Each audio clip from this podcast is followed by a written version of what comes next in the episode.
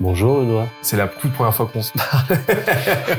Dans mon parcours, j'ai fini par identifier le branding comme étant un élément différenciant qui va créer des leviers de croissance. Le marketing, ça va être modéliser un petit peu euh, la croissance d'une activité et voir où sont les leviers de croissance. Et bah, bien souvent, ça relève plus d'identifier où sont les leviers de décroissance en fait. Toi, par exemple, euh, Guillaume Moubèche de Nemlis, si on prend de la hauteur et qu'on se dit en fait, moi, j'aide les gens dans la portée de façon générale, en fait, euh, venir créer un truc qui s'appelle l'Empod, un petit add-on qui permet de, de trichouiller, on va dire, avec l'algo LinkedIn et d'avoir plus de portée, et eh ben ça, ça, ça devient cohérent. Tu vois et ça permet du coup le, la ligne directrice, ça permet de faire euh, émerger des watts potentiels. Une boîte est la somme de ses compétences et la moyenne de ses talents. Fais-la progresser et elle s'envole. Laisse-la stagner et elle s'effondre. Et la meilleure façon de s'améliorer, c'est d'écouter ceux qui sont déjà passés par là. Je suis Benoît Dubos, cofondateur de Skelesia, le copilote de croissance des startups et TPME ambitieuses. Ensemble, nous allons partir à la découverte des plus belles réussites entrepreneuriales, avec un objectif, comprendre comment créer et développer une boîte de façon saine, rapide et durable. Au programme, des réussites, des échecs, des méthodes, et surtout, des tonnes d'apprentissages à appliquer le jour même sur ton projet. Alors, prépare de quoi noter, et surtout, attention à la branche.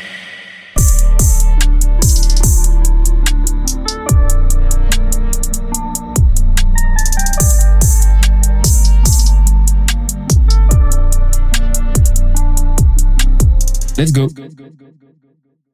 C'est quand même hallucinant parce qu'on est le lundi 19 décembre et il fait juste 15 degrés dehors. C'est limite si j'ai chaud. Donc, je ne comprends plus rien à la météo. Et c'est pour ça que de notre côté, on plante des arbres. on a fait un challenge en fait avec une boîte qui s'appelle Trilly. Je vous la conseille très vivement. C'est Trilly, donc T-R-2-E-L-Y. Allez voir ce qu'ils font. En fait, ils font des, ils organisent des challenges inter et intra-entreprise où euh, bah, vous marchez. Vous avez une petite application, vous marchez, ça compte les pas. Et cette application vous permet de planter des arbres, il y a différents paliers, etc. Et l'objectif, c'est, dans un laps de temps donné, euh, je crois que c'est 14 jours, nous, notre côté en tout cas, c'était 14 jours, de planter le plus d'arbres possible. C'est trop bien. Et ça nous permet de résoudre, de contribuer à résoudre le problème qui de cuisson à petit feu en plein hiver.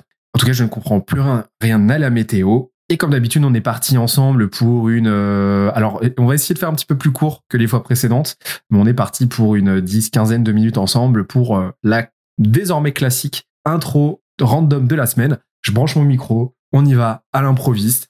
Pour rappel, je suis Benoît Dubos, je suis CEO d'une boîte qui s'appelle, de, vous le savez maintenant, je suis CEO d'une boîte qui s'appelle Skelesia. On aide les boîtes à grossir en étant leur copilote de croissance.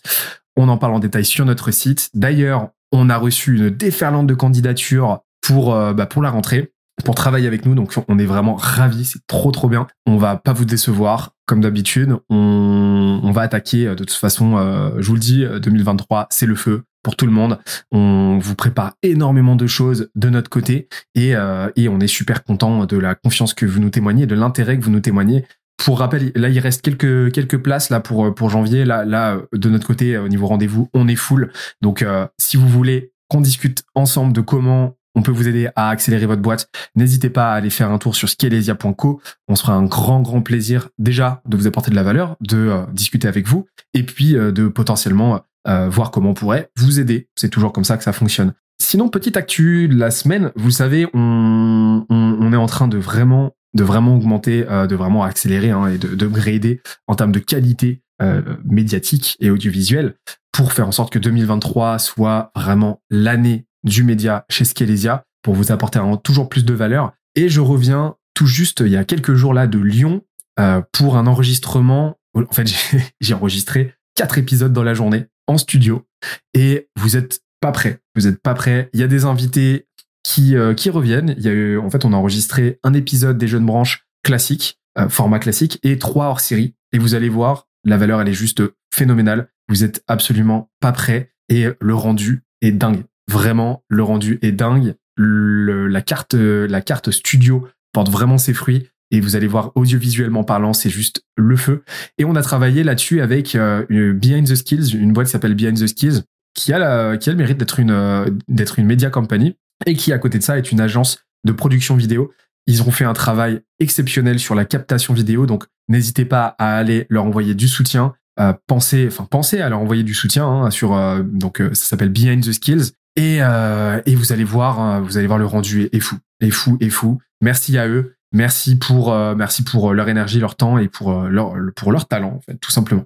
De l'autre côté, en fait, on, nous a pas mal posé la question de est-ce que on compte ralentir pendant les fêtes au niveau de la création de contenu, etc. Et je vais répondre très simplement non. Pourquoi? Parce que à mon sens, et c'est une petite recommandation que je vous fais, c'est les, les, périodes de creux comme ça, c'est les périodes où il faut, il faut redoubler d'efforts. Il faut redoubler d'efforts. Pourquoi? Parce qu'il y a un espace à occuper. En fait, il faut partir du principe que en période estivale, en période hivernale, la demande va potentiellement baisser, la demande en termes de contenu, hein, j'entends, va potentiellement baisser à hauteur de, allez, grand maximum 10 voire 20%. Ok, c'est euh, peut-être plus, peut-être plus, j'en sais rien, mais euh, c'est comme ça que je me le projette.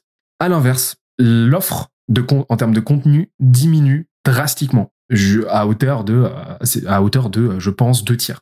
Ce qui fait qu'il y a un énorme déséquilibre qui s'opère pendant ces périodes-là entre l'offre et la demande de contenu. Donc il y a quasiment toujours autant de monde qui demande du contenu, qui est en attente, qui a besoin de contenu, et beaucoup beaucoup moins de personnes qu'habituellement pour pourvoir à cette demande. Et c'est un boulevard pour vous en tant que créateur, euh, que créateur de contenu, en tant que média company, parce que vous allez pouvoir occuper cet espace. Et de notre côté, on a observé ça l'été dernier. J'ai, on a largement, on a déjà, on a continué les efforts en termes de production. On n'a eu aucune semaine de break dans euh, les épisodes des jeunes branches et, euh, sur LinkedIn, on a continué les efforts. On a fait, on a, on a, on a eu aucune semaine en fait. J'ai pas, j'ai même pas pris de vacances en fait, volontairement pour voir ce que ça donnait. Et j'ai jamais fait des performances telles que celle-ci. Et ça s'est observé sur les jeunes branches. On n'a jamais fait, euh, on a, on a plus, on a, on a augmenté de 40% notre notre nombre d'écoutes sur l'été. Ça a été un, ça, le momentum était phénoménal. Et en même temps, euh, et, et, idem pour LinkedIn et pour Twitter, j'ai jamais fait des performances pareilles. Et donc, c'est ce que je vous conseille. Vraiment, mettez-vous en ordre de bataille pour être le plus opérationnel possible, le plus, euh, le plus productif et euh, le plus euh, le et, et, et, le plus et, et mettre le maximum d'intensité en fait pendant ces périodes de creux parce que vous avez vraiment vraiment vraiment beaucoup beaucoup à obtenir de ces périodes et c'est vraiment les périodes où vous pouvez être le plus visible, tout simplement. Donc, allez-y à fond. Donc, de notre côté, pour répondre, non, on ne fera pas de, on ne fera pas de trêve hivernale. Les épisodes vont continuer, le contenu va continuer, et euh, et, euh, et, euh, et tout ça, c'est toujours une logique de flux, d'accord?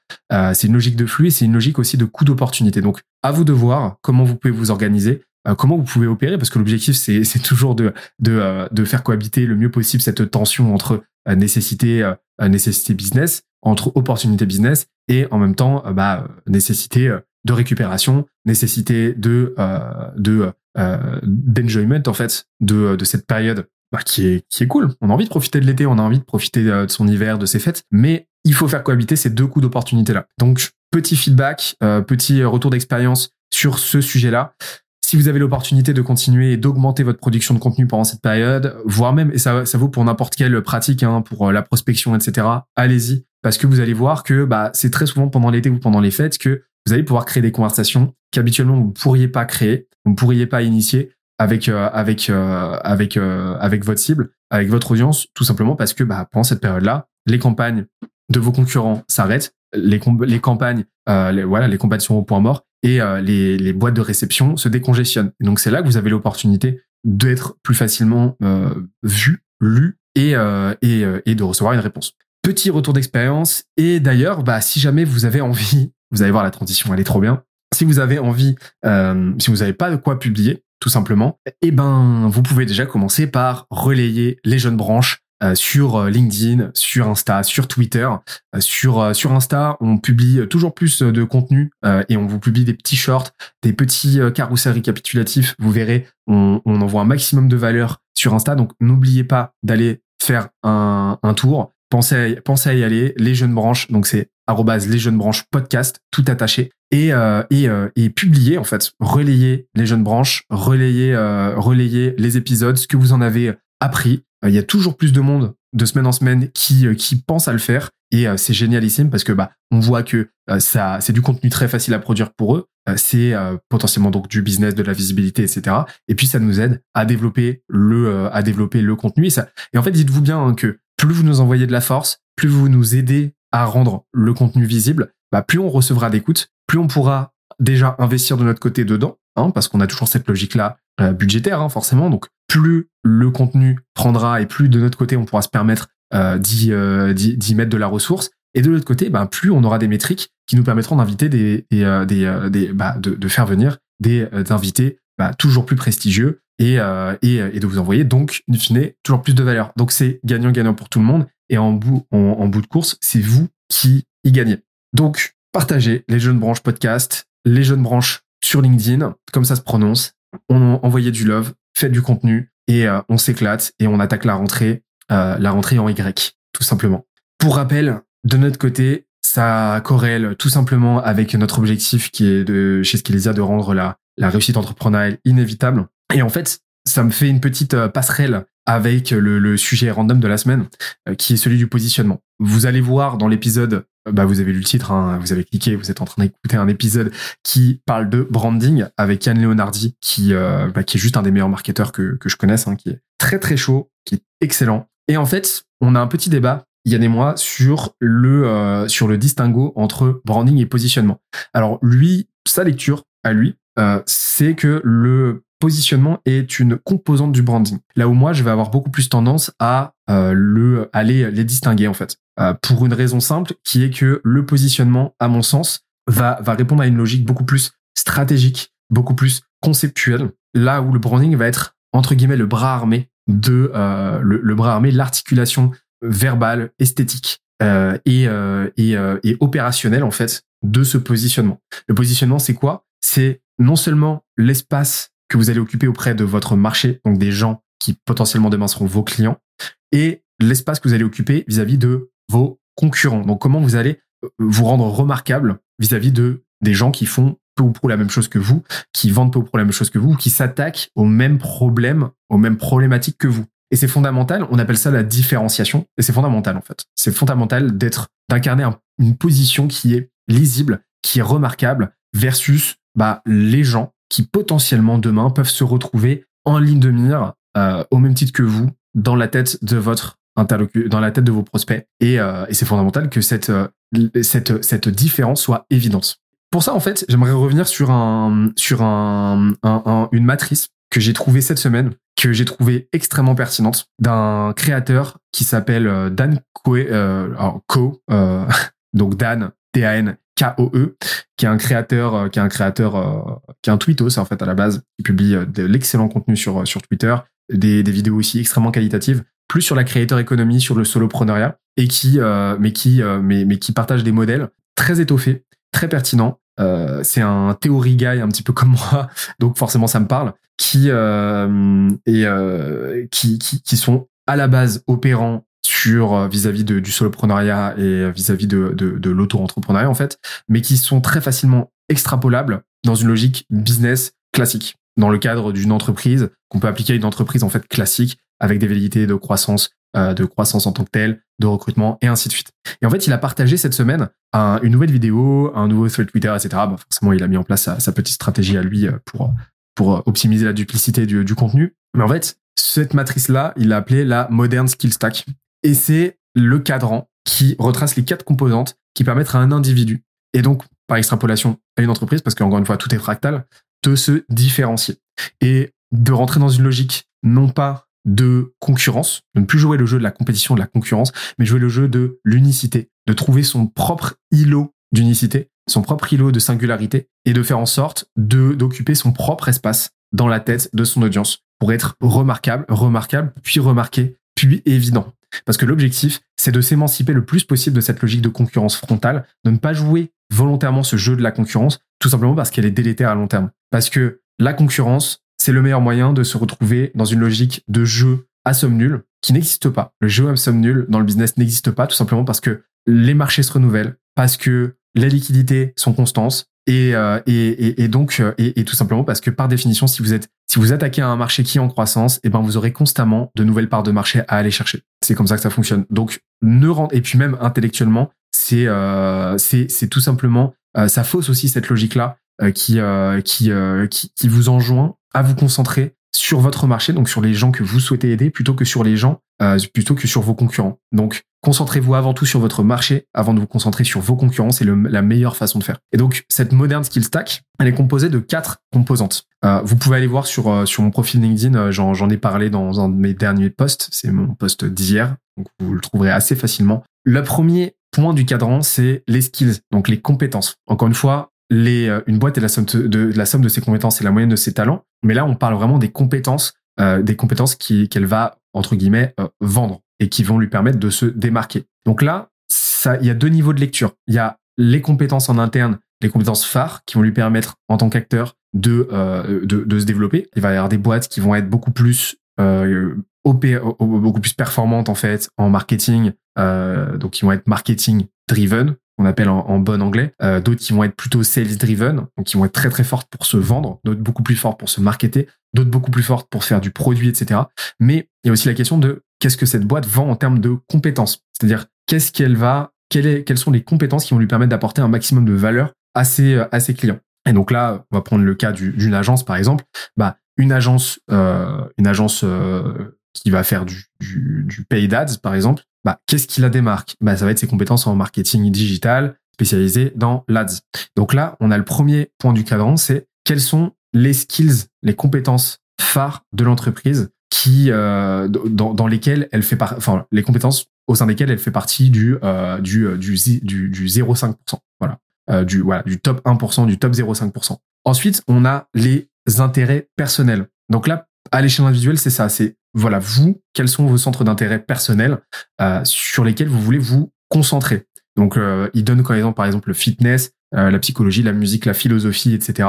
Quels sont euh, vous les sujets qui vous font vibrer dans cette logique de euh, dans cette logique de, de, de, cohabitation entre ce que vous avez à apporter de mieux et de ce que ce à quoi vous aspirez? Et donc là, le double niveau de lecture dans le cadre d'une entreprise, c'est de se poser la question de OK, quelles sont à vous vos affinités personnelles, c'est-à-dire vraiment les centres d'intérêt sur lesquels vous avez envie de consacrer la majeure partie de votre temps, euh, parce que l'idée c'est pas faire un truc euh, qu'on trouve chiant, qui nous ennuie et, euh, et, dont on va se détourner à terme. Et deuxième, deuxième, dans un deuxième temps, sur lesquels vous avez de la compétence, de l'expertise, dont vous allez pouvoir vous nourrir, dont vous allez pouvoir nourrir vos productions. Et donc l'idée c'est de trouver en fait ce, euh, de, de trouver cette, euh, de trouver ce juste milieu et d'identifier les thématiques qui coïncident, qui font coïncider ces deux, euh, ces deux variables, ces deux curseurs. Donc, par exemple, vous pouvez être euh, une agence, pour reprendre l'exemple de, l'agence qui fait du paid, euh, vous pouvez être une agence qui fait du paid et qui se concentre sur le e-commerce. Et là, on commence à parler de Kudak, par exemple,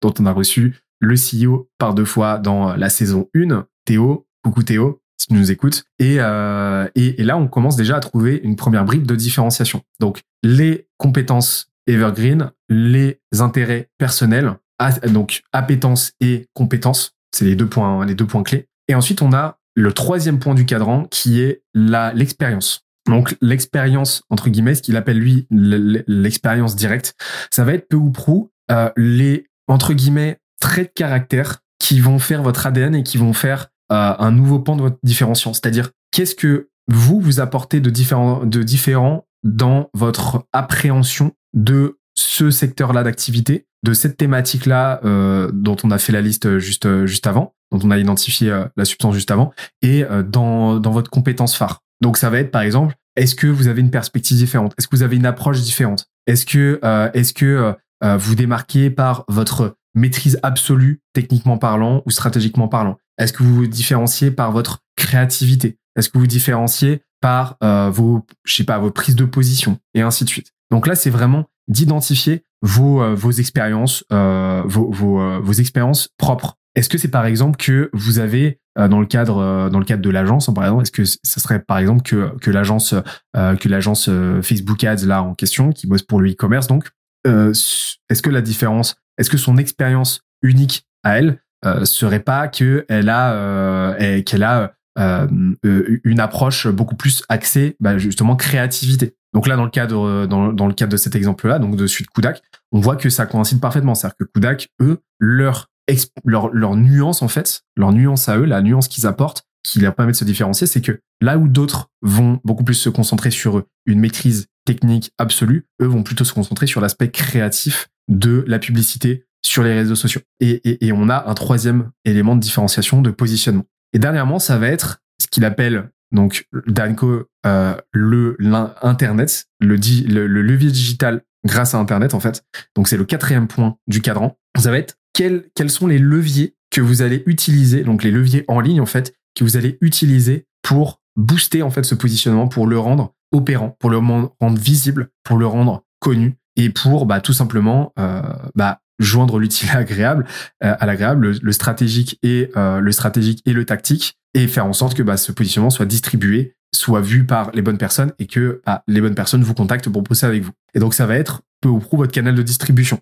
Ça va être est-ce que par exemple vous bah, vous votre votre force ça va être les réseaux sociaux? Est-ce que votre force et on en revient aux compétences, hein, ça va être le fait que vous avez une bonne maîtrise produit euh, qui vous permet d'automatiser un certain nombre de choses? Euh, Est-ce que ça va être que vous avez un, réseau fort qui vous permet de vous lancer rapidement? Est-ce que ça va être que vous êtes extrêmement prolifique pour euh, pour vous vous vendre pour vous vendre? Est-ce que vous êtes très chaud par exemple en prospection? Est-ce que ça va être par exemple que vous avez vous avez un, très grand nombre, enfin vous avez des ressources financières en très grande quantité parce que tout simplement euh, vous savez lever des fonds. Je dis n'importe quoi, je, enfin je vous donne des exemples, c'est pas n'importe quoi, c'est des exemples qui vous permettent d'illustrer la chose. Donc c'est quoi vos effets de levier à vous? Sur lesquels vous pouvez capitaliser et qui constituent un, élément constitutif de votre propre barrière à l'entrée en fait. Parce que l'idée maintenant, c'est qu'une fois qu'on a défini, défini ce cadran, c'est d'en profiter pour que ce cadran devienne un petit peu votre propre forteresse en fait et que ce soit impossible pour un concurrent potentiel qui, euh, par opportunisme, euh, souhaiterait vous copier. Et, euh, et c'est là qu'on voit, bah, pour reprendre l'exemple de l'agence euh, qu'on est en train de, de découper, qu'on est en train de de, de, de, de découvrir tout à l'heure, qu'on depuis tout à l'heure qu'on est en train de, de, de dérouler. Donc, Kudak, clairement, on est, on est en train d'analyser Kudak là. On peut voir que leurs compétences phares à eux, premier point, ça va être bah, le marketing euh, digital, euh, ça va être euh, ça et puis ça va être leur leur leur compréhension du service aussi. Leurs intérêts personnels, bah ça va être l'e-commerce, euh, l'e-commerce. Ok, donc ça c'est c'est ça leur patte, c'est que eux ils ne font du ils ne font de de, que pour le e-commerce.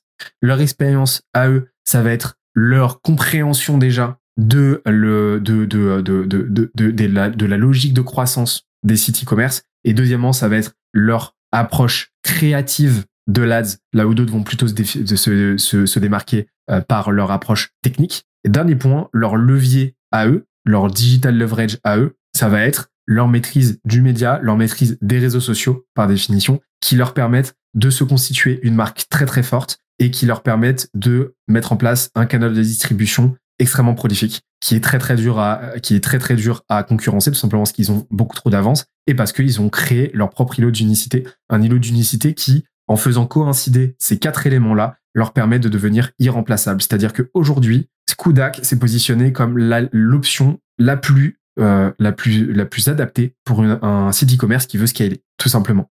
Et, euh, et ils deviennent par définition irremplaçables, irremplaçables auprès de leurs futurs clients et auprès de leurs clients existants. Il n'y a pas de meilleure alternative que. Et c'est là en fait que vous avez émuler en fait votre propre îlot d'unicité, comme on l'a dit, et que vous avez trouvé votre propre positionnement réellement différenciant. Donc pour résumer, quelles sont vos compétences phares? Quels sont vos centres d'intérêt, vos appétences et vos compétences? Quelles sont vos expériences, euh, vos, points de nuance en fait qui vous permettent d'appréhender les choses sous un angle innovant? Et dernier point, quels sont vos leviers? Quels sont vos effets de levier à vous, qui vous sur lesquels vous pouvez capitaliser? Et c'est là qu'on a bouclé la parenthèse random de la semaine. J'espère que ça vous a été utile. On se quitte avec euh, on se quitte avec euh, l'épisode de la semaine.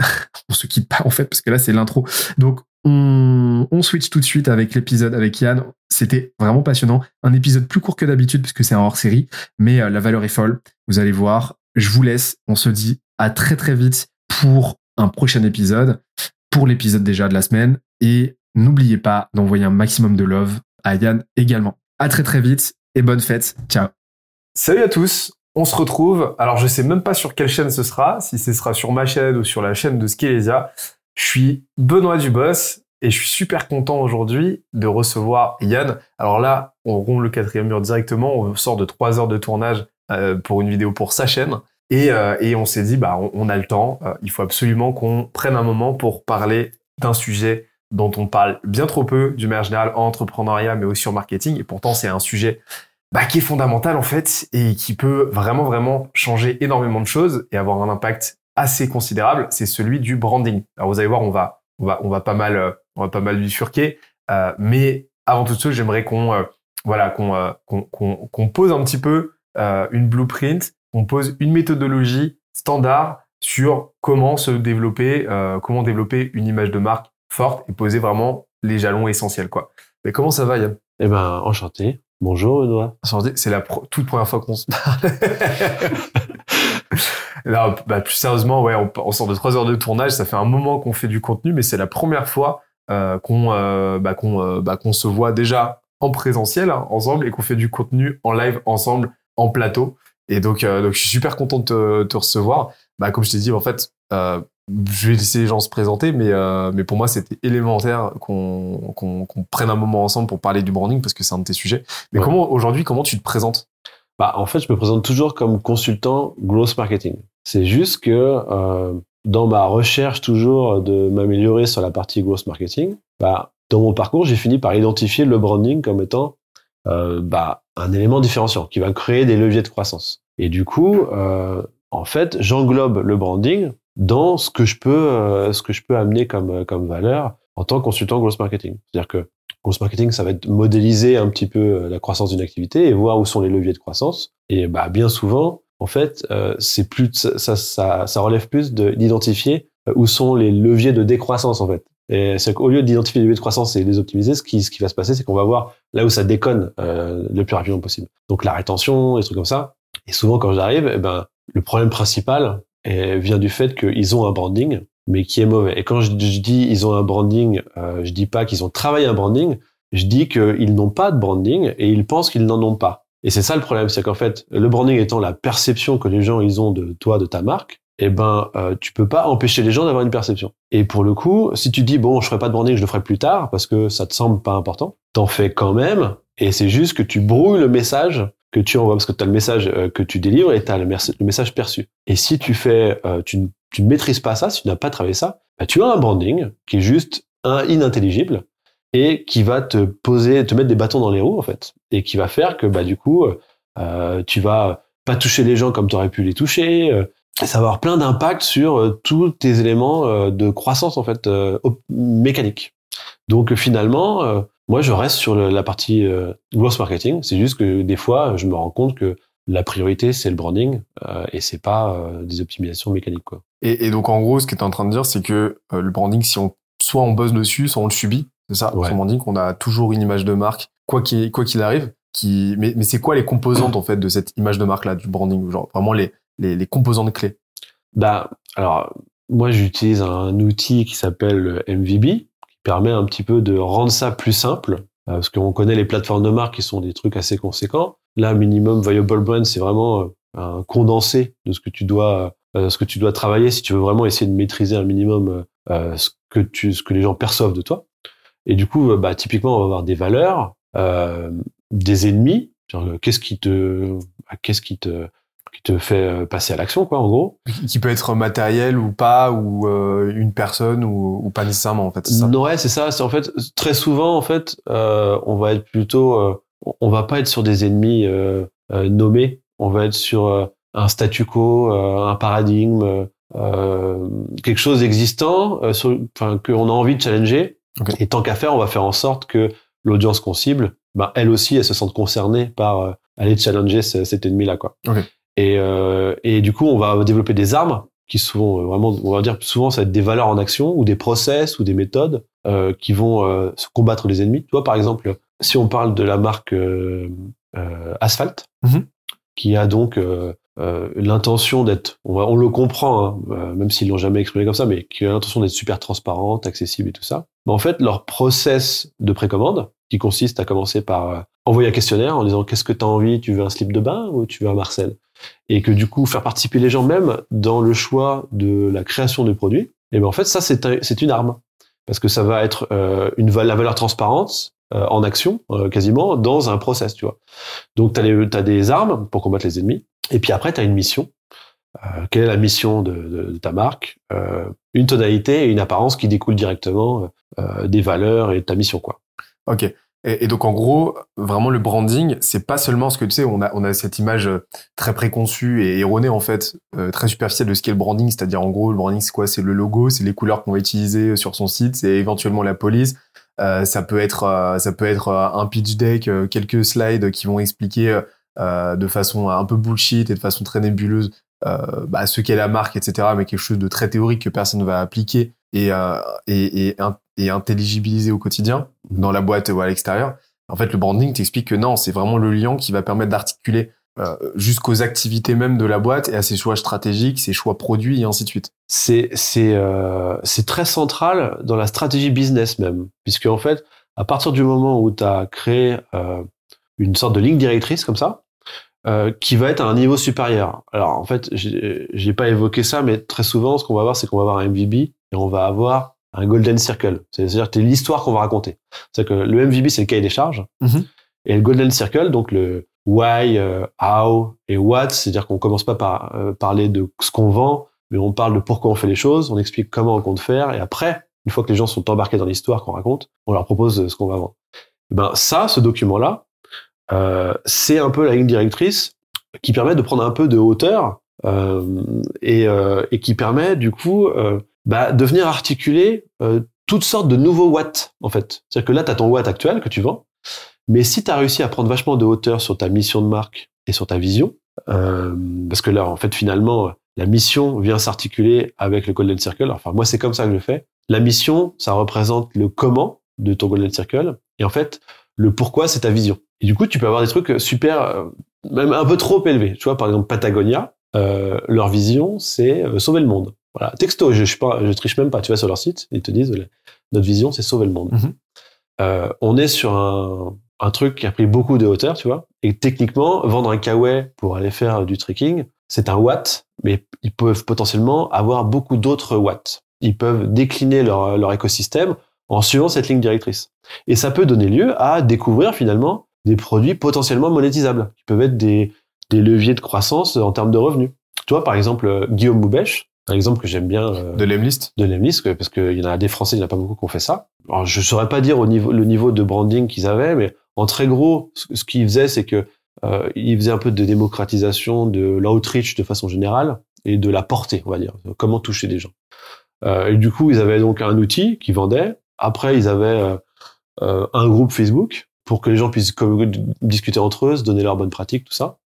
Et en fait, ils se sont juste posés, ils se sont dit, mais attends, qu'est-ce qu'on pourrait articuler comme autre Watt qui serait cohérent avec euh, avec notre truc? Et effectivement, quand on a une vision euh, juste sur euh, je vends un outil de cold emailing, bah finalement, on reste très focus là-dessus. Si on prend du, de la hauteur et qu'on se dit, en fait, moi, euh, j'aide les gens à, euh, à, à- dans la portée de façon générale, dans le, le fait de, de toucher leur audience de façon très large, bah, en fait, euh, venir créer un truc qui s'appelle l'Empod, qui était une petite, euh, un petit add-on qui permet de, trichouiller, on va dire, avec l'algo LinkedIn et d'avoir plus de portée euh, pour des gens qui, euh, bah, en fait, sont sur un truc multicanal où ils ont besoin euh, bah, d'avoir de l'outbound par MP LinkedIn, de l'outbound par email, et d'avoir une stratégie de contenu qui va venir sous le nez de leurs prospects régulièrement comme ça. Et ben ça, ça, ça devient cohérent, tu vois. Et ça permet du coup le, la ligne directrice, ça permet de faire euh, émerger des watts potentiels. Donc ça permet en gros de, de poser les bases d'un futur écosystème de marque euh, Ouais. où tu vas pouvoir faire cohabiter différents produits,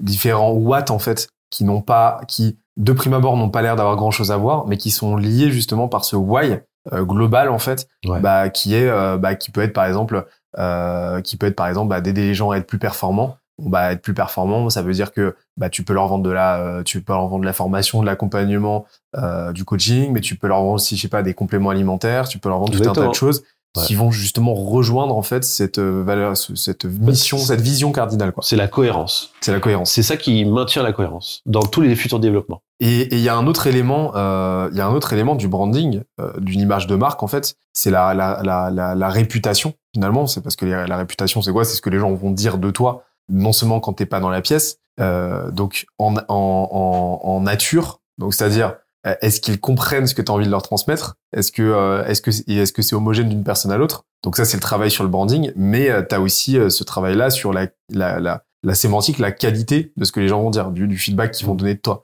Euh, donc, est-ce qu'ils en parlent en bien ou en mal? Donc là, c'est là qu'on voit aussi que le produit est quand même très lié à ce que tu fais, donc à la qualité de ton produit, à la qualité de la valeur que tu vas délivrer aux gens, quoi. Mm. Et, euh, et donc, euh, donc c'est là qu'on a, on a, on a, on a compris bah, l'intérêt du branding, mais je sais pas, t'as des chiffres ou pas euh, qui permettent de quantifier, euh, bah, je sais pas, euh, la- la- la- le potentiel de croissance d'une boîte euh, Alors- avec versus sans branding? Alors, il se trouve que pendant très longtemps, j'étais embêté par la, la question c'est quoi le ROI du branding? En fait, moi, je l'avais, enfin, je l'avais vérifié par moi-même. J'avais vu effectivement que j'avais euh, modélisé la croissance d'une activité et euh, qu'en faisant un rebranding, bah, je m'étais rendu compte que mes taux de passage, que soit en acquisition, en activation, euh, qu'il y avait plus de rétention, euh, que les gens, euh, bah, ils recommandaient plus et tout ça, euh, que tout avait augmenté. Donc, à part l'expérience pendant longtemps, j'étais un peu bloqué. C'est-à-dire que c'était plus genre, bah, en fait, ça relève plus de la conviction qu'autre chose. Et de la logique. C'est-à-dire, bah, en fait, effectivement, si tu as un branding qui touche aux émotions, logiquement, ça paraît évident que tu vas avoir plus d'engagement. Et le plus d'engagement va se répercuter sur ta capacité à avoir des taux de clics euh, plus importants, d'avoir des gens qui vont faire plus d'efforts pour s'activer, euh, et avoir des gens qui vont rester plus longtemps en connexion avec toi et qui vont recommander plus fort, tu vois.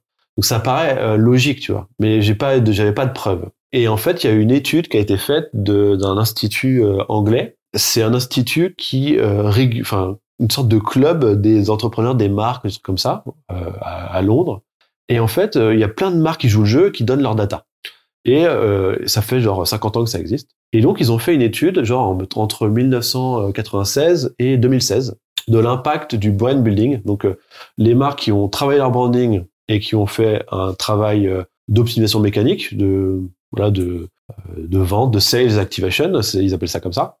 Et euh, ceux, euh, donc ceux qui ont fait que ça et ceux qui ont fait les deux, sales activation et brand building.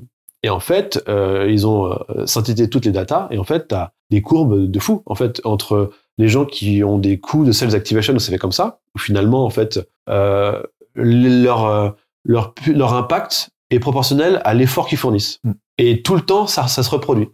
En fait, ils sont obligés tout le temps de, de remettre autant de- d'efforts pour avoir l'impact.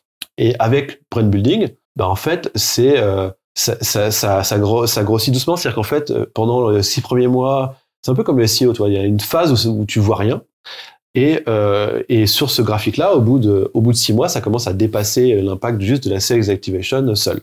Et donc, du coup, moi, quand on me demande c'est quoi le ROI du, du branding, j'envoie cette étude qui s'appelle Media in Focus. Ça a été fait par deux stars marketeurs euh, euh, anglaises. Donc, il y a Peter Field et euh, je me souviens plus du nom de l'autre, qui euh, ont eu accès à ces datas de cet organisme-là. Donc, euh, c'est la, preuve la plus concrète que j'ai euh, à fournir. Et, euh, si tu veux, on pourra la mettre en dessous de cette vidéo. Mais alors, elle est édifiante en fait. Et elle est édifiante, elle permet de comprendre, je pense, en gros, le, gros talon d'Achille du branding. Mais en même temps, sa plus grosse opportunité, c'est que bah, ça s'ancre sur deux sur deux mécaniques qui sont bah, sont le- l'effet cumulé, l'effet cumulé, et en même temps la gratification différée. C'est-à-dire que le branding, ça prend du temps, ça prend du temps à se mettre en place. Au début, c'est compliqué de quantifier les retours qu'on va avoir, euh, qu'on va en retirer, euh, parce que bah, justement, euh, ça, ça, ça, ça, se structure pas du tout de la même manière, bah, comme tu l'as dit, que de la sales activation où bah, tu t'appelles ton prospect, t'envoies un email, potentiellement tu vas avoir un client dans la foulée.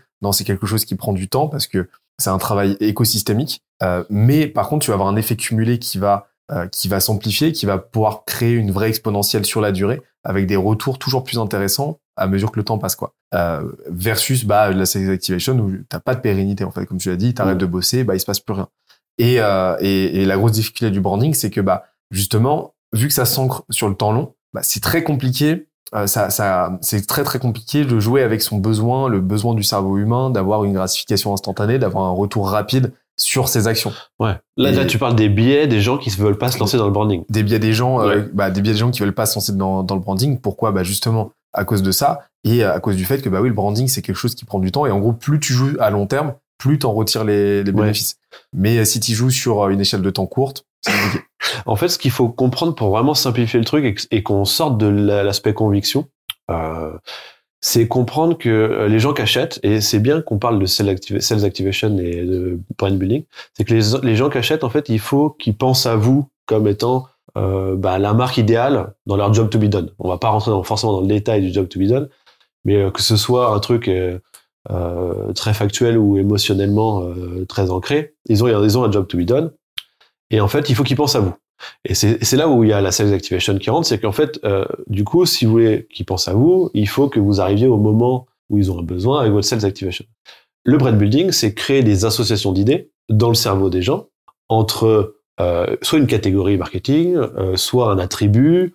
Euh, du coup, euh, un attribut qui, euh, on en reparlera, je pense, peut faire, peut créer une sorte de sous-catégorie dans une catégorie marketing, qui va faire en sorte que quand ils pensent à ce truc-là, ils imaginent immédiatement euh, le truc qui est associé dans leur, leur système neuronal, tu vois. C'est très, très euh, scientifique comme truc. Mm.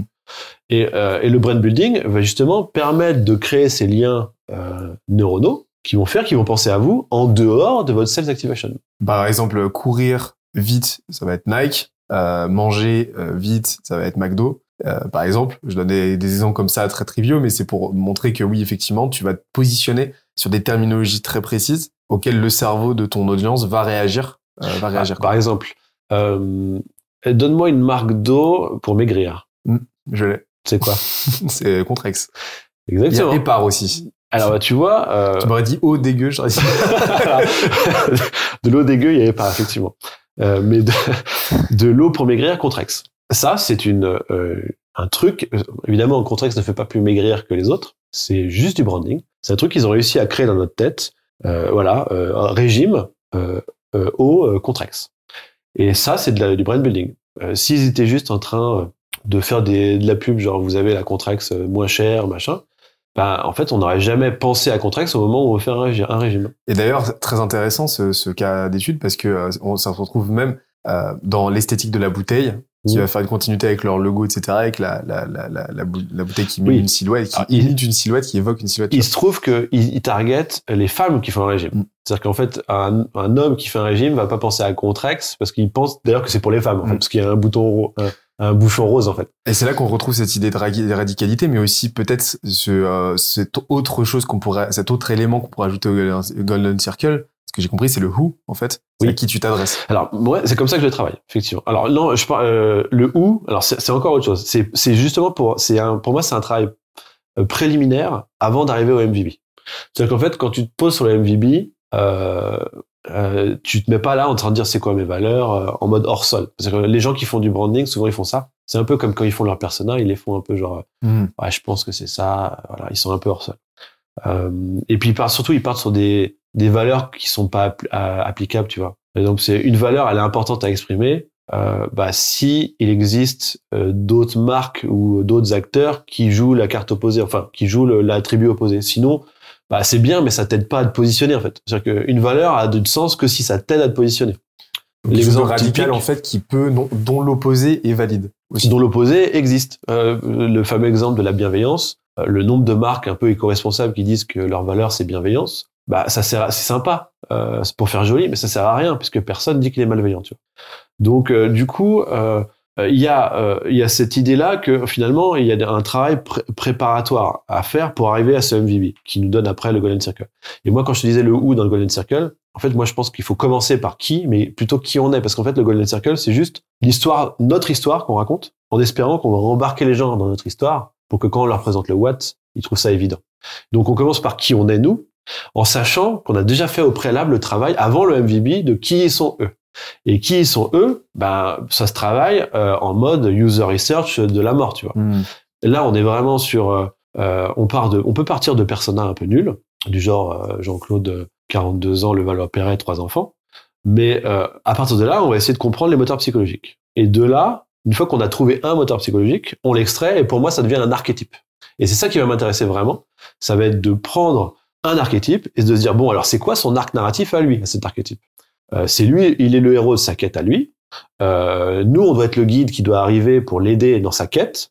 Et du coup, c'est là qu'on commence à creuser sur la partie c'est quoi euh, son problème, mais c'est quoi son problème émotionnel inavouable. Et donc là, on va aller gratter dans la pyramide de Maslow, les statuts. Est-ce que, parce qu'on on l'a évoqué, cette, cette partie du jeu des statuts qui est hyper importante. Est-ce que on veut, euh, parce que finalement, il y a beaucoup de prises de décision qui sont liées à notre recherche de statut. Euh, Est-ce qu'on veut euh, briller, écraser les autres? Euh, Est-ce qu'on se sent en insécurité? Est-ce qu'on veut renforcer notre statut par rapport aux autres? Enfin, il y a tout ça qui doit être trouvé. Et ça, ça se fait euh, soit avec une connaissance euh, hyper pointue de l'audience, et très souvent les business de gens qui font un truc pour une audience à laquelle ils appartenaient, c'est les plus simples. Parce que du coup, comme ils étaient eux-mêmes l'audience, du coup, euh, bah, ça paraît évident, parce qu'ils ont tout compris déjà.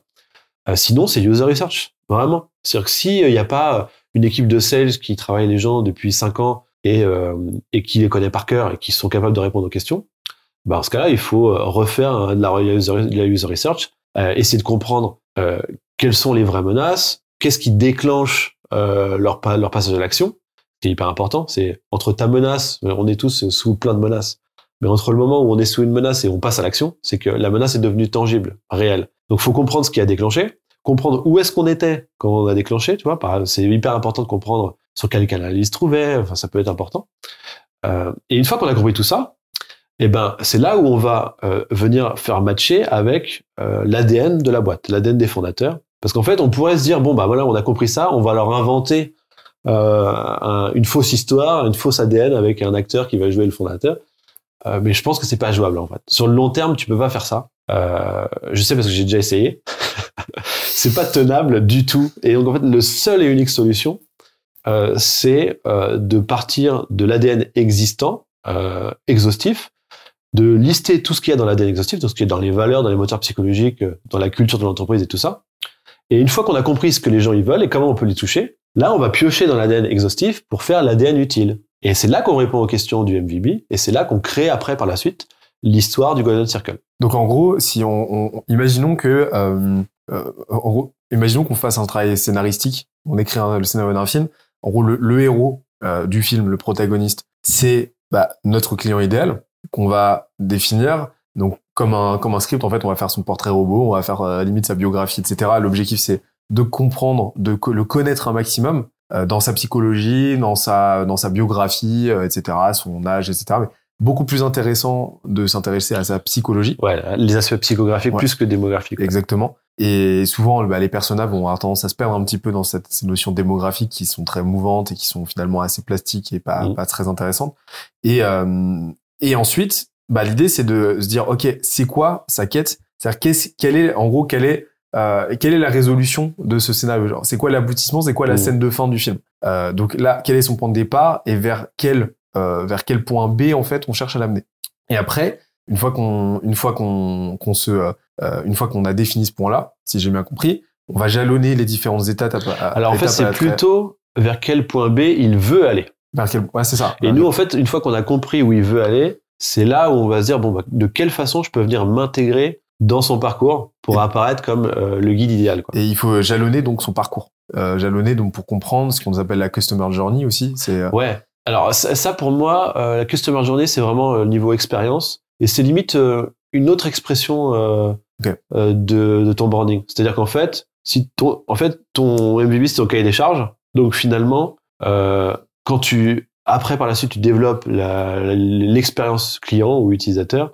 tu dois la développer en fonction du cahier des charges, tu vois. Donc en fait, le- l'expérience doit correspondre au cahier des charges pour qu'ils ressentent, ils perçoivent tous les éléments du branding que tu as envie de mettre. ok. Et, et, et quand tu disais euh, se positionner comme guide, en fait, tu peux euh, tu, tu peux, euh, t'as différents, euh, différentes typologies de guides en fait, j'imagine, de ce que je comprends. Bah, par, par exemple, pour, tu peux très bien être le sidekick, donc qui accompagne euh, avec proximité euh, ton, bah, ton, ton client idéal. Tu peux très bien être le euh, Gandalf qui va, euh, qui va se positionner plutôt en hauteur, etc.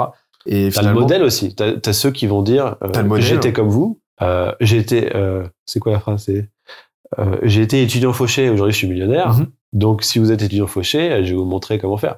Ça, c'est la fusion des arcs narratifs. C'est une autre façon d'être le guide. et que tu dois aligner, encore une fois, à- comme tu l'as dit, avec bah, l'histoire des, des, des, des, des fondateurs de la boîte pour que ce soit bah, cohérent. en Il faut fait. que ce soit cohérent. ouais. Cohérence et sincérité. En fait, t'as pas le choix. En fait, tu peux pas tricher, euh, malheureusement. tu peux pas tricher, c'est pas possible en fait. C'est euh, un truc qui ne tiendra pas sur le long terme. Et en plus, ça a des impacts, c'est-à-dire que la construction d'un branding sur un vrai ADN, c'est hyper puissant euh, en termes euh, justement de fierté des fondateurs à incarner le truc.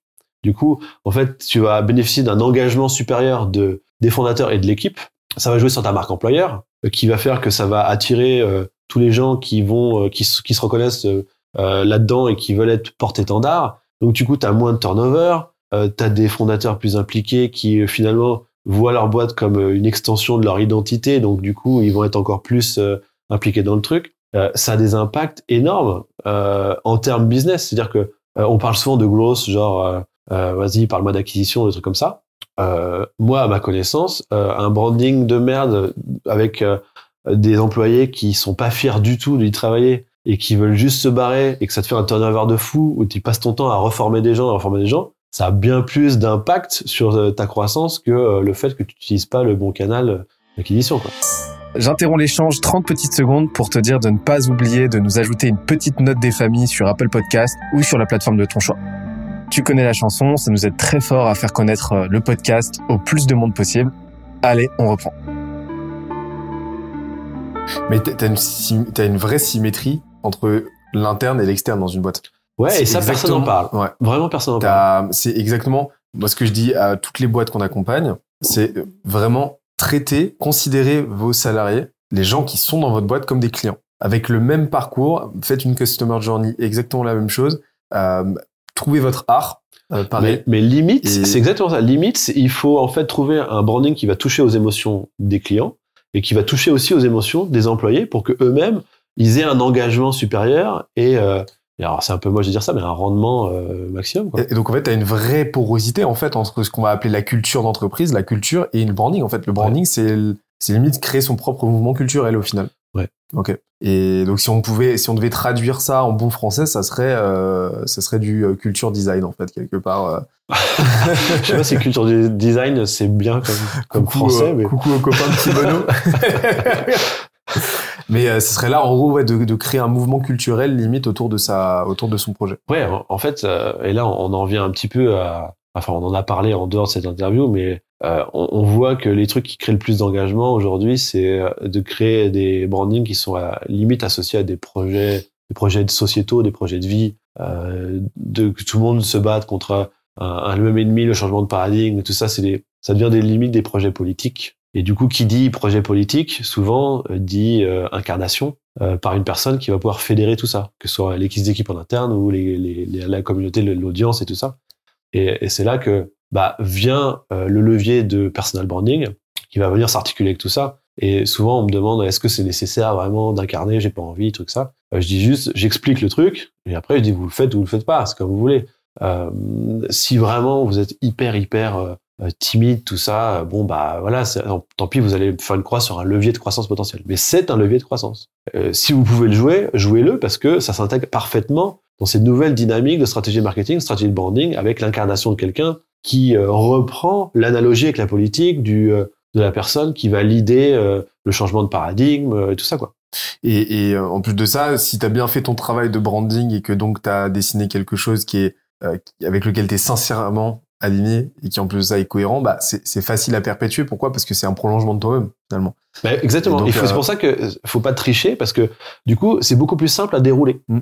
par la suite. Et, hum, et, et c'est là qu'on voit d'ailleurs, bah, c'est- c'est c'est un exemple que je ressors très souvent, mais euh, on parle énormément d'Elon Musk en ce moment, mais tu regardes le nombre de followers d'Elon Musk sur Twitter, sur son compte, sur son profil à lui, versus ceux de SpaceX ou de Tesla. Euh, t'es Ouais. sur un t'es sur un multiple euh, t'es sur un multiple de x4 x5 quoi c'est assez monstrueux et euh, et ça c'est un truc que tu vas retrouver avec tous les chez tous les entrepreneurs qui ont euh, bah, qui ont un personal branding fort en fait et donc là, on en vient à un point, parce que là, tu parlais de levier de. Finalement, le personal branding, ça va être un levier de diffusion de cette brand-là. Mais une fois que tu as dessiné, justement, bah, les contours de ta marque, que tu as fait ce travail-là très matriciel de, du branding, comment est-ce que maintenant tu le diffuses? C'est quoi, tes, c'est quoi tes axes de travail? En fait, il y a, y, a, y a deux façons. C'est euh, soit tu payes avec de la pub, soit tu fais une stratégie de contenu. Euh, le but, c'est la répétition. Euh, pour, le, pour le branding pur, le but, c'est la répétition parce que les connexions neuronales se font par la répétition. Donc, faut juste euh, exposer, réexposer. Donc, typiquement, ce, que, ce qui se faisait euh, bah, il y a 50 ans, c'était euh, bah, te défoncer en publicité. Spammer, spammer, spammer, spammer, et tu finissais par te dire « Ah, j'ai soif, Coca-Cola ». Euh, et en fait, il s'avère que les stratégies de contenu, c'est l'équivalent, puisque du coup, tu vas pouvoir euh, exposer ton, ton, tes attributs de branding. Mais en plus de ça, ça a deux avantages. C'est que tu as plus de, euh, d'espace pour raconter des histoires dans les stratégies de contenu. Et les histoires, c'est un truc, c'est un mécanisme qui fait que euh, on est plus réceptif. Et, en fait, quand on te raconte des histoires, les connexions neuronales se font plus, de façon plus puissante. Sur un espace publicitaire, tu as moins l'espace pour créer des, des histoires.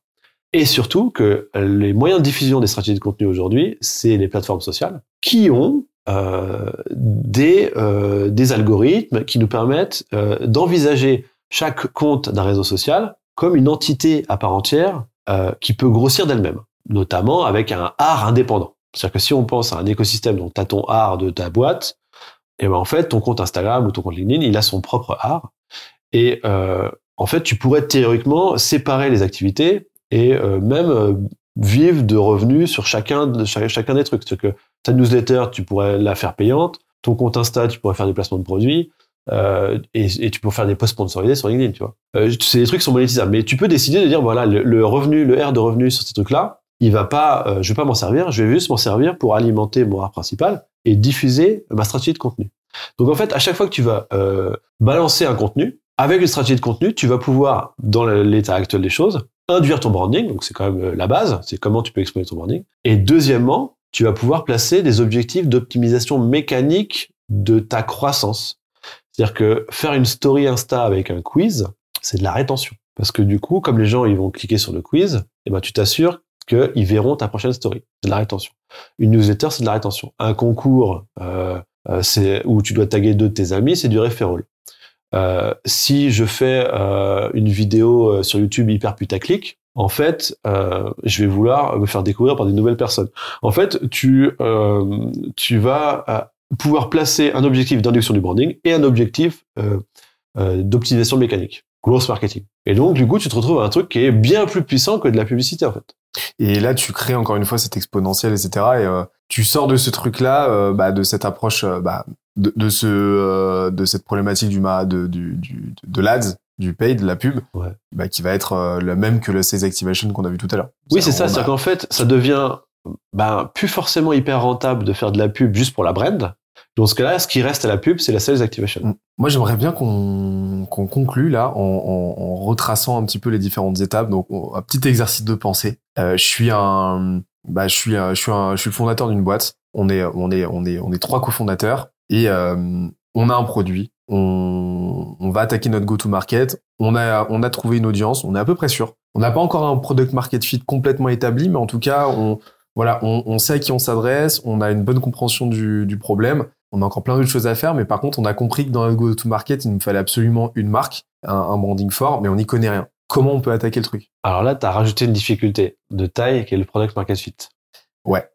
Et ça, c'est un problème, vraiment. Parce que, D'accord. en fait, euh, en, thé- en fait la, la définition du product market fit est tellement floue euh, que, en fait, moi, je préfère parler de product market fit suffisant. Voilà. qu'en fait, les trucs qu'on dit, ouais, euh, toi, tu vas voir quand tu as un product market fit, la terre, elle tremble, machin.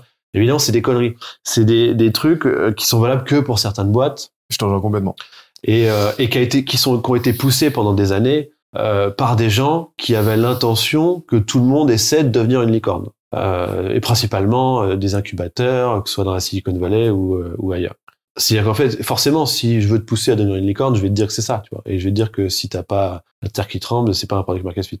Maintenant, en fait, le product market fit, c'est juste euh, la phase, enfin l'étape où tu te dis bon, je vais arrêter de juste faire rentrer des gens dans mon expérience pour voir si c'est suffisamment viable pour essayer de faire de la croissance. Et tu dis ça y est, bon, je passe à la croissance. Euh, Parce que tu as des indicateurs de satisfaction, tu as des Et en- indicateurs de encore une fois, du produit ouais, c'est ça. euh, Et en- sont encore une fois, c'est pas une, une vérité absolue. C'est-à-dire que il n'y a pas genre, voilà, si tu as tant de pourcents de conversion euh, sur sa page, c'est bon, tu as un product market fit. En vrai, tu as plein d'outils qui, qui existent. Euh, Il y a notamment la survey, euh, PMF survey de Sean Ellis. Ouais. De Euh, Raoul Vora aussi qui est. Ouais, en fait, il y a plein de petits outils que tu peux utiliser pour t'apporter de la data si t'es t'es pas rassuré. Mais finalement, ce qui va décider euh, si tu passes ou non à la phase de croissance, bah c'est toi en fait, c'est Ouais. ton instinct en vrai. Donc en fait, on peut pas on peut pas enlever l'instinct de la décision de dire oui, j'ai un product market fit. Et les gens qui disent ah si tu te poses la question, ah, c'est que t'en as surtout pas. Euh, Vas-y, ferme-la. Euh, on en a marre de ces trucs-là. Ça, ça induit en erreur, en erreur tellement de monde que euh, que, que c'est vraiment un problème. Donc finalement, c'est juste la dialectique entre euh, euh, je pense que c'est ok, j'ai un PMF, je fais de la phase de croissance. Et si un- euh, c'est juste que si tu passes en phase de croissance, c'est pas euh, irréversible. Hmm. Si à un moment ta croissance elle fonctionne pas, c'est peut-être parce que tu as un problème sur ton product market fit et là tu reviens en arrière et tu te remets en phase pré-PMF où tu refais un flux constant d'utilisateurs, tu regardes ce qui se passe et tu recommences. Et c'est ça que les gens ils, ils, ils comprennent pas. C'est enfin, c'est pas c'est pas de leur faute, c'est qu'on leur a tellement dit que c'était un truc binaire, ils pensent qu'une fois qu'ils l'ont, c'est bon. Il y a plein d'exemples de boîtes qui pensaient qu'ils avaient un PMF et en fait ils, ils étaient sur une niche de early adopter et quand ils ont essayé de crossing the chasm et passer sur du mainstream, il y avait plus personne, tu vois. Euh, et du coup, bah, en fait, il faut reconnaître que tu as perdu ton PMF et qu'il faut revenir en arrière, en fait. Et si tu veux toucher des une audience plus large. Euh, donc ça, c'est un vrai problème parce que du coup, le branding, moi, dans ma découverte du branding, ça se passe après le PMF. C'est qu'en fait, j'ai été après PMF, j'ai essayé d'optimiser mes trucs, et là, je me dis, OK, euh, je vais faire du branding. Mais en vrai, dans PM Product Market Fit, il y a un produit qui s'adresse à une audience avec un message. Et dans message, il y a le message que tu envoies et il y a le message qui est perçu. Et là, tu peux comprendre qu'en vrai, comme tu fais tout le temps du branding, même sans le savoir, le, il y a une partie de branding qui va se jouer euh, dès le début, en fait. Ok. Même dans l'obtention du product market fit. Donc, du coup, tu, théoriquement, tu pourrais te retrouver à euh, travailler le branding dès le début sur un truc qui est absolument pas viable parce que ton produit, c'est de la merde et personne n'en veut, tu vois. Donc, du coup, perdre un temps fou. Donc, moi, j'aurais quand même tendance à dire que il faut essayer d'avoir un PMF sur un branding non, ma- non maîtrisé. Et quand on passe en phase de croissance, le branding devient un outil d'optimisation. Tu vois. J'aurais tendance à dire ça. Ok. Mais ça se trouve, euh, il y a des fois où, euh, en fait, t'as pas eu un PMF parce que tu as eu un branding subi qui a fait que les gens ont pas compris ce que tu faisais. Tu vois. Ok. Donc c'est très touchy. Donc euh, euh, moi, je vais je vais faire abstraction du PMF et vous dire voilà, si vous avez une boîte et vous voulez avoir un, un branding impactant, je vais partir là-dessus. Allez. Si- ça te va. Parfait. Bah, très simplement, tu commences par euh, lister l'ADN exhaustif. Ça, c'est c'est le plus simple. Et euh, là, je parle de jouer euh, au psychologue. Donc, il faut quelqu'un qui te challenge, qui dise mais euh, pourquoi t'as fait ça et pourquoi euh, t'étais bully euh, quand t'étais à l'école et nanana et les problèmes familiaux. On veut tout comprendre des moteurs psychologiques. Donc vraiment une, une anamnèse complète. Ouais. de- Ok. J'ai vu une interview récemment euh, de, c'est quoi, c'était Anthony Bourbon, euh, qui parlait euh, que quand il, Ouais. il creusait là-dedans, il y mettait les gens dans une pièce et il les faisait chialer.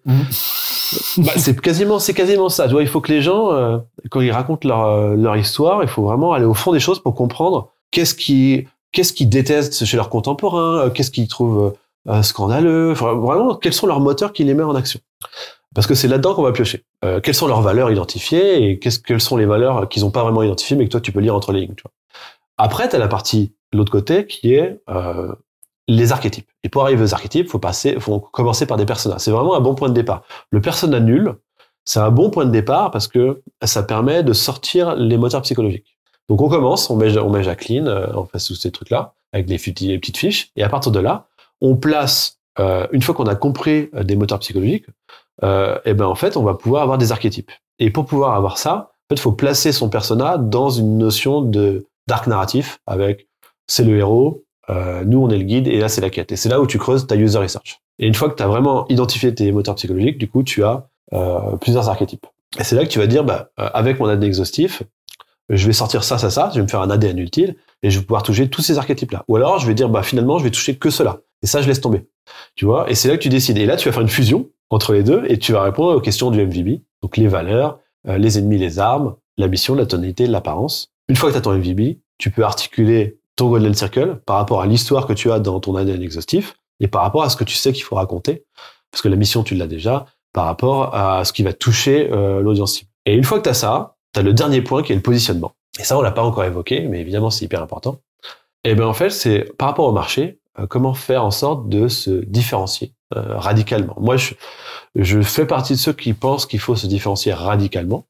Euh, dans la théorie, se différencier suffit normalement sur un marché. C'est quoi la différence entre différenciation et différenciation radicale? Eh ben, c'est avec un outil qui s'appelle le mapping concurrentiel, qui consiste à voilà mettre abscisse ordonnée. Tu vas choisir euh, deux attributs que tu as euh, dans ton euh, dans ton MVB, euh, et en fait, tu vas pas les choisir en fonction de ce qui te plaît le plus, mais en fonction de ce qui te permettrait de te différencier le plus par rapport au marché. Euh, et puis, donc, tu vas les mettre là, et tu vas donc bah, mettre en positif tes deux attributs, et tu vas mettre en négatif, tu vas mettre les attributs opposés. Donc, comme on évoquait tout à l'heure, une valeur a du sens que si l'opposé existe. Harley Davidson, c'est la liberté versus la sécurité. Et il y a d'autres marques qui jouent la sécurité routière. Je sais pas, Volvo, j'en sais rien. Euh, donc, euh, c'est parce qu'il existe des, gens- des marques qui font la sécurité que tu peux jouer à la liberté. Et du coup, la différence entre se différencier radicalement et se différencier, c'est que du coup, quand tu places toutes les marques sur le, sur le, le graphique, en théorie, si t'es pas dans un cluster, si t'es loin d'un cluster, si t'es tout seul, ça devrait suffire, puisque tu es différent. Moi, je pense qu'il vaut mieux se différencier radicalement, c'est-à-dire être le plus de l'attribut 1 et le plus de l'attribut 2. Parce que quand on est le plus, on est tout en haut à droite du graphique, et ben en fait, c'est comme si on créait une sous-catégorie marketing. Hmm. C'est-à-dire qu'en fait, la catégorie marketing, c'est euh, les cases existantes des associations neuronales qui existent déjà dans le cerveau des gens. Donc, je te dis euh, marque d'eau minérale, la case est déjà faite. Euh, donc, tu peux juste t'appuyer là-dessus et dire, bah moi, je suis la, la, marque qui permet le plus de maigrir et j'ai créé une sous-catégorie. Et donc, je suis Contrax. Euh, donc, du coup, en fait, on s'appuie sur une catégorie existante et on va euh, venir venir placer notre attribut le plus pour être le numéro un de sa sous-catégorie. Okay. Et ce qui permet du coup euh, que quand les gens ils vont chercher le bon guide idéal dans leur quête, eh ben ils vont s'adresser au numéro un de la sous-catégorie qui les intéresse. Et donc le numéro un, c'est le fait de jouer le côté radicalement différent. Et, euh, et, et, et, dans le côté radical, évidemment, il y a le fait que tu vas toucher plus, plus facilement aux émotions et que tu vas être forcément un peu plus polarisant. Okay. C'est-à-dire que tu auras des gens plus engagés, tu auras peut-être des gens qui vont être plus repoussés, mais sur un marché euh, sur un marché concurrentiel ou dans le futur concurrentiel, finalement, euh, tu as tout intérêt à avoir des gens vraiment engagés, même si t'as pas touché tout le marché. quoi. Tu vois, c'est vraiment euh, d'un point de vue euh, logique quoi, de, sur le long terme. Donc euh, radicalement différent, c'est ça, c'est être le plus et euh, et aussi comprendre l'importance de la, po- la polarisation. Ok. Et donc, euh, donc ADN, ensuite la, ensuite persona, MVB, positionnement, Et, et. Golden Circle. et Golden Circle, ouais. Et, et ensuite on est, Et on est bon. et on est bon? Ouais. Et puis après, bah, on décide euh, pub ou euh, C'est ça. Et après, Pub tu ou, as, euh, contenu- ton cahier des charges. Et en fait, si tu pars sur une stratégie de contenu, il faut juste extraire les sujets de fond qui vont te permettre de développer ta stratégie de contenu, qui sont donc les content pillars. Mhm. Et le reste, tu l'as dans euh, la forme. Ok. Et là, on est, on est bon. Et ça, c'est un travail qui prend combien de temps euh, Euh, ça prend quelques mois en général. Quelques mois. Parce que euh, pour valider les étapes, euh, voilà, il faut laisser du temps pour être sûr de, penser- de, voilà, de penser à des trucs, euh, prendre des douches, faire des marches dans la campagne. Ouais, ça marche bien. Marcher dans la campagne. Écoute, merci beaucoup, Bah, Avec plaisir. Yann, parce que euh, je suis très content. On a pu parler de catégorie design brièvement, on a pu parler de positionnement, donc ça nous donne des petits points d'ouverture là pour euh, un prochain talk. Parce que euh, faut absolument qu'on parle ensemble de, de positionnement et catégorie design plus en détail. Euh, mais en tout cas, euh, en tout cas, ouais, merci beaucoup pour euh, pour pour ce talk. C'était super intéressant. Et et où est-ce qu'on peut te retrouver? À plein d'endroits, je crois. Ouais. Euh, ouais, euh, newsletter la grosse semaine. Euh, sinon sur YouTube, des analyses un peu poussées et très putaclic. Et euh, sinon, sur, moi je me suis lancé récemment sur les les, les vidéos euh, 9 16e. Donc du coup, bah du coup j'ai- j'en mets partout. Euh, vu que tout le monde a copié TikTok, donc tout le monde a le même algo. Donc j'ai mis sur tout ce qui accepte euh, du 9 16e. ok, parfait. Bah, on se retrouve partout alors. C'est ça. Salut à tous, on se retrouve très vite pour une prochaine vidéo. J'imagine, bah, vous pouvez vous abonner, vous pouvez liker, vous pouvez faire absolument ce que vous voulez.